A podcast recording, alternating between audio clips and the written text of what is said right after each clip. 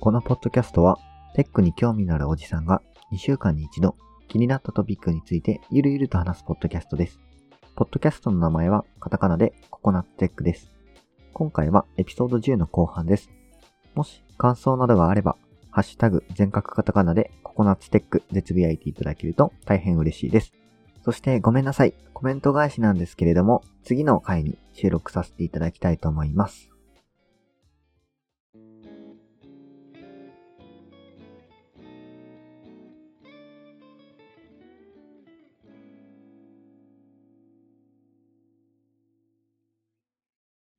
自分のセクションです。記事3個、全記事を全く読んでなくて、読んでみようと思っていた記事なんで、はい全然読んでません。はい。で、1個目がノートで5月15日の記事なんですけど、うん接触確認アプリ COCOA からの教訓っていうタイトルの記事うんで、結構時間経ったと思うんですけど、うん COCOA のいろんないざこざ、いざこざっていうとあれだ、不具合が発覚しませんとか、なんでこうなったのかとか、出直しをじゃあどうするとか、うん。一瞬このポッドキャストでもちょっと触れていたような気もしますが、うん。なんかその経緯、まあ、目次を見ると、その接触確認アプリ導入の経緯、なぜエクスポージャーノーティフィケーション API を採用したのか、プライバシーを優先して断念した動作の追跡、とかなんかいろいろ書いてあって、あと後半は、初期リリース段階でのテストは十分だった9月の Android 版リリースにおける不具合の発生要因、GitHub 上の issue が見落とされた背景、で、最後、厚生労働省の調査報告書と今後再発防止に向けて、目次はちょっといろいろ目を引くなと思って、うん。この多分アプリの導入経緯っていうところから、多分一緒に見落とされたりとか、Android の不具合が発見されないとかっていうところの裏側とか、今後じゃあどうしていくんだっていうのが書いてあるんだろうなと思って読んでみようと思ったけど、結構長くて読んでます。めちゃめちゃ長いね。超文字数あんじゃん。すごいあるよね。すごいよね。これ一概に言えないけど、スクロールバーの長さが結構短いですよね。スクロールバーはもうめちゃめちゃちっちゃいね。その GitHub のイシューが見過ごされてしまった要因、背景に書いてあったんだけど、まあ、業務委託、多分なんか70系とかなってんだっけ？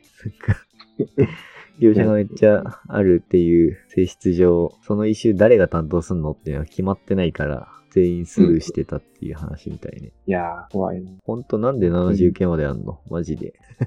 なんかよくわかんないよね。うん。70系ってさ、なんか何が渡されてくるのかよくわかんないよね。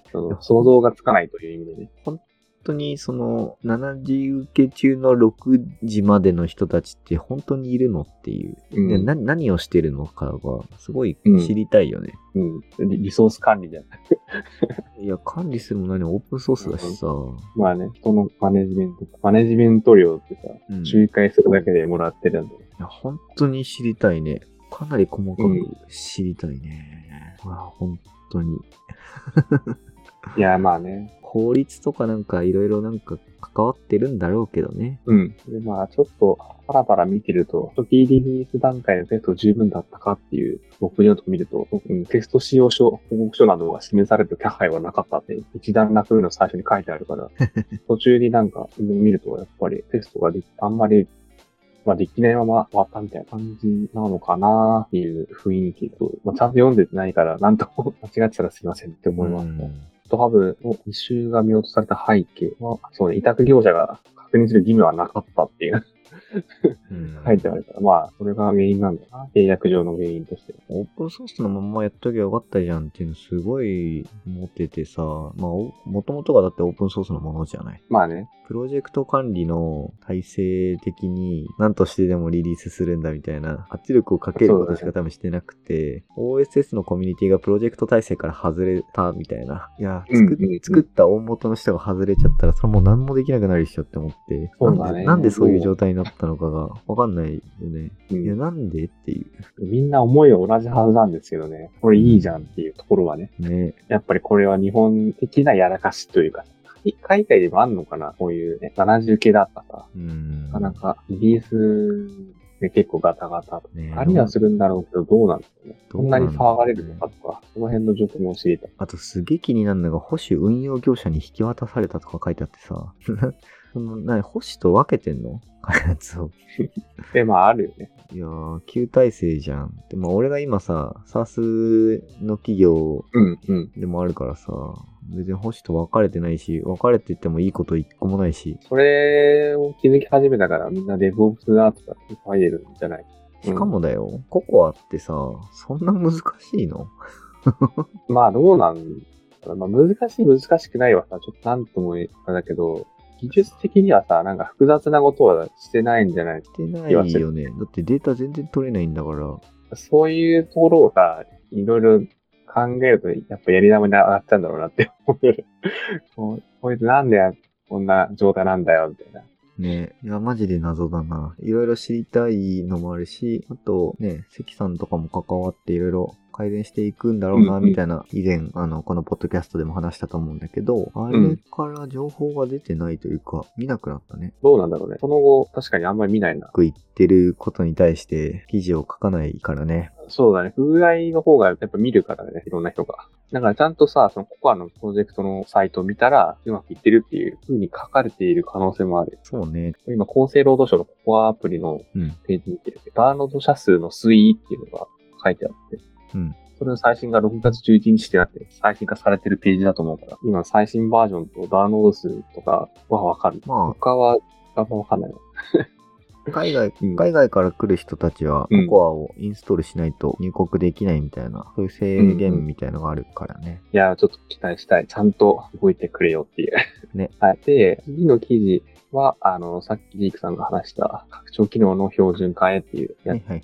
なので、はし、次が最後です。これパブリックキーさんの6月7日の記事で、WebAssembly で JIT コンパイラーに迫る高速な JavaScript エンジンを実装で、Bytecode Alliance が技術開始 JavaScript 以外の言語でもっていうタイトルを聞いて、なるほどわからんっていうのがタイトルを読んで思ったところで、そう。ねとにかく何かが早くなるんだって っていうことで、その記事理解しようという感じで、まあ、ビッグマークしといた。これは、これはチラ見というか見ていて、要は WebAssembly を使うことによって、JavaScript の、えーうんコンパイルというか、それを JIT コンパイラーに迫る性能を実現できるみたいな話。まあ、JIT コンパイラーっていうのは Just in Time だっけ？すごい早いうんうん。やつだよね。あの、クロームの V8 エンジンとかで使ってた。うん。そうそう。ただまあ、それを超えるスピードで、まあアセンブリだからね、動かせるようにするみたいな。まあスタートアップに関しては当然 WebAssembly の方が起動は早いし、それで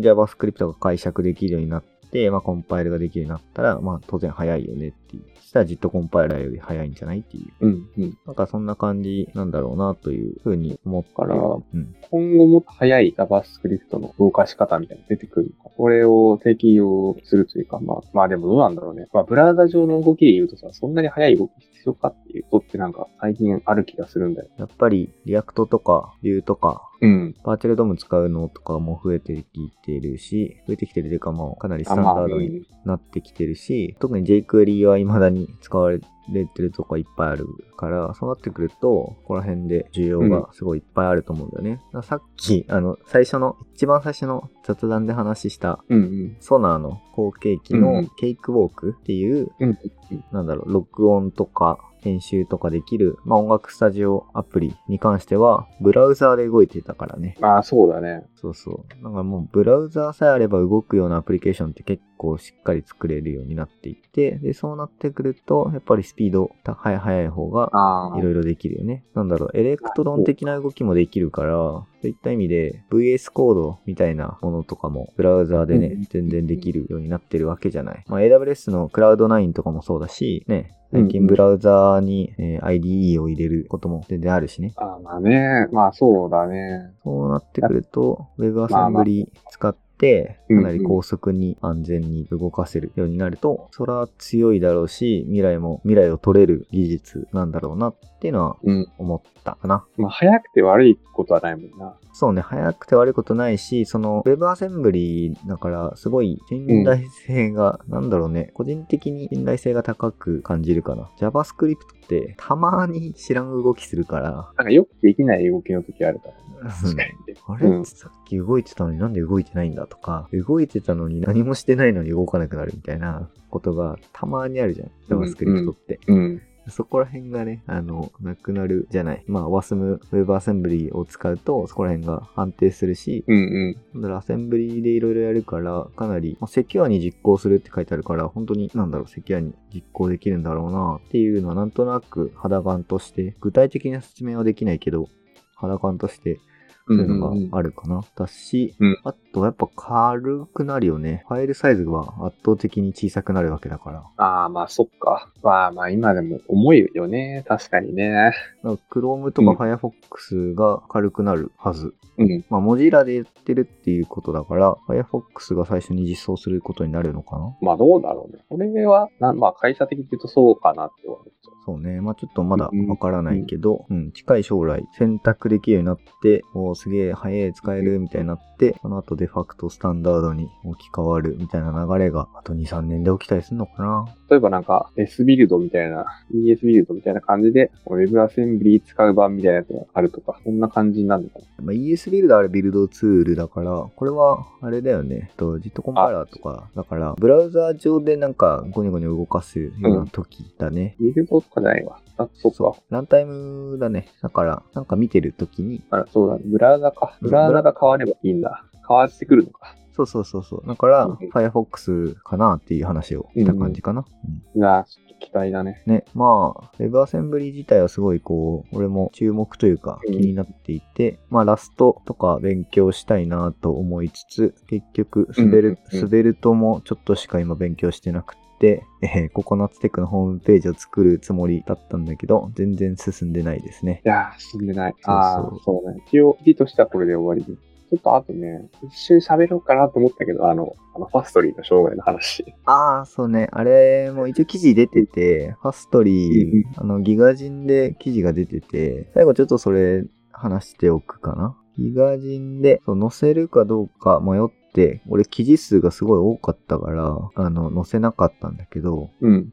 ギガ人の2021年6月10日の記事だね。世界中のウェブサイトの一斉ダウンの引き金となった CDN サービス、ファストリーがある利用者の設定変更が原因と釈明っていう記事ですね。うん。いやー、うんうん。まあ話題にあげようかなって言ってた内容ですね。うん大変だったね。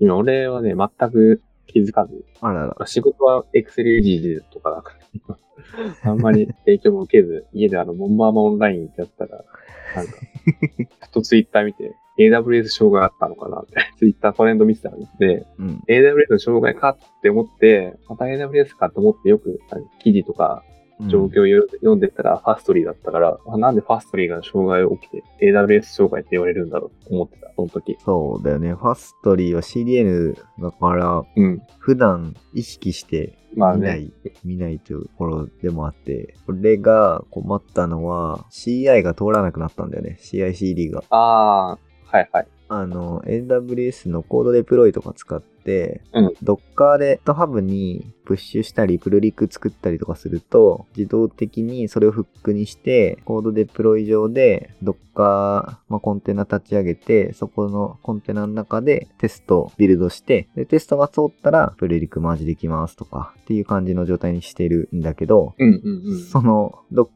インスタンスを立ち上げるために、キャッシュから取り出そうとしたら取り出せなくなっていたというので、CI がこけるという、まあ、Docker プルみたいなのができなくなってしまったということですかね、自分が。はいはいはい。こんなにファストリーってさ、こんな重要な会社だったのって思ったよね。あ、そうそうそう。だから、NPM インストールもできなくなるよね、だから。ああ、そうか。そういうことなんだよね。そうそう、はいそういう CDN が死んで、で、そういうなんだ、うんパッケージマネージャー系のやつも全部死んだから、うんうんうん。Docker も使えなくなるし、NPM も使えなくなるし、多分、ブリューとかも失敗したんじゃないかな。ブリューインストールとかも含あめて、うん、グレイドルとか、うん。名弁リポジトリも多分死んだんじゃないかな。かなり大規模な。GitHub もさ、うん。表示がおかしいとかあったよね。そう、一部 CDN からデリバリーしてるうん何かがあったら、うんそちら側に影響は及ぶよね。うん全然 CDN が何かみたいな説明はしなくても大丈夫だよね。うん。なんかね、前も説明してもらったし。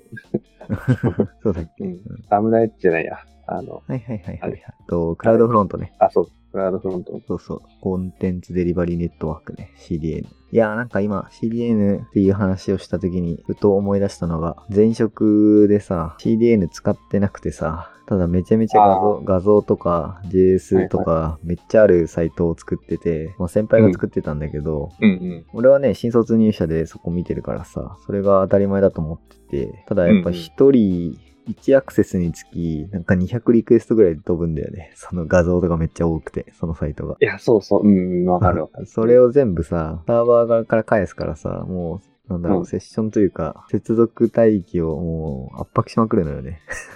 うん。でプラットフォームのベンダーに対してさ、うん CDN サービスありますか？あったら使わせてもらいたいんですけどってお願いしたら、うんいや、そんなことするサイトじゃないでしょみたいな感じで鼻で笑われたのを未だに覚えてんだけど、すげえ腹立った。なんか、はって思って。いや、オタク CDN も、C- CDN 用意できなかっただけだろって思ったし、うん。あとね、全然アプリケーションについて何も知らねえなと思ったのが、あうんの、まあ、プラットフォーム提供してくれてるベンダーだったんだけど、うんうんうん。要はなんだろう、VM を用意してくれるみたいな感じなんだけど、同時に DB サーバーのリソースが不足してたのかな。うん。でのなんか障害というか、それに起因することもちょっと起きてて、うんで、DB サーバーちょっと補強するか、まあ、フロントで頑張って絞るか、みたいな話をしてるときに、そのベンダーのなんか若い感じ、同い年ぐらいだったかな、若い感じの人が、弊社といたしましては、DB サーバーを横にもう一個並べることも簡単にできますが、みたいなこと言い出して、ほうって思って。簡単にできるのだったらやってほしいなって思そううけど。そう。単純にインスタンスを横に並べる分にはすぐに数分で終わりますが、みたいなことをドヤ顔で言うのよ。クラスターとか組んでくれるとかそう。思うけど。お客さんいうわけ、じゃなくてね。そうそう。で、お客さんが、ああ、そうなんですね。え、どうなんですか？みたいな感じで俺らに言ってきたから、俺もちょっと切れ気味で、並べたところで、整合性保ってないですよねみたいな。単純に並べただけだとうん。まずどうやって来るんですか？みたいな話をしたら、向こうの人が、いや、そこは私どもの管轄ではないので、みたいなことを。いや、まニヤニヤしあ、ながらそういうことなんだよ。そういうこと。ココアがそうなったらもうこういうこと。マジで腹立った。お前、DB の2台アクティブスタンバイでクラスタカ組むこと。しかも、あうんの、マイスケールとかだったらクラスタカ用意されてるんだけど、そうだね。うん。オラクルだったのよ。で、オラクル、うんオラクルめっちゃあるんだけど、ケチうん、ケチってて、エディションがすげえ、しょぼいエディションだから、無理なの。うん。はいはい。クラスター化組めないの。うん。もう、無理だ。もう無理じゃんって思って、だから、スケールアップをするかどうかみたいな。スケールアップするか、ちょっとフロントで頑張って、えー、いろいろやるか、みたいな話だったのに、横に1個並べるには、みたいな言い出したから、じゃあやってみるよ、みたいな。すぐできますけどね。いや、彼と思って言ったのよ。彼はね。なんかね、若干ね、マウントを取る感じのね、言い方だったのが一番腹立ったんだよ。うちはちゃんとやってましたみたいうんうんな。この障害に対してうちはちゃんと、なんだろう、解決策を提示できますよみたいな感じなスタンスだったから、うんうん。あ、そういう感じで横に並べるっていうのはできますけどね。そう。そうっすか。言うしかないね。まあしかもあの DB をデータストアとしてじゃなくて、うん。あのね、ストアードプロシージャーをガリガリに書いてたから、あー、もう嫌だな。なんか、うん。ストアードプロシージャーにかなりロジックが書かれてたから、それってクラスとかできんのっていううん。のもすごい持ってたし、考えたくなかったからそれ以上調べてないから、できるかどうかわかんないんだけど。いや、でも調べたくないです。うん。いや、大変あ、でも、あの、当時はその構成理解できるよ。そのシステムはね、2003年かな。あ、そう、2003年とかだったから、だいぶ昔からやってるんですよ。そう、逆に言うと、ね、2003年から2015、6年くらいまでアーキテクチャ一切変えずに、うん。お客さんはどんどん増えていくっていう状態で、そのまんま使えてるっていうのは、それなりにすごいね、逆に言うとね。すごいんだけど、とはいえ、さすがに崩壊で、半分崩壊してるような状態だからね。怖いな。機能も増えすぎてて、恐ろしい量あるからな。そうね。とりあえず、こっちからしたら終わっときますか。そうだね。はい。まあまあ、ちょこちょこカットするから、多分、今回はだいぶ短めになるんじゃないかな。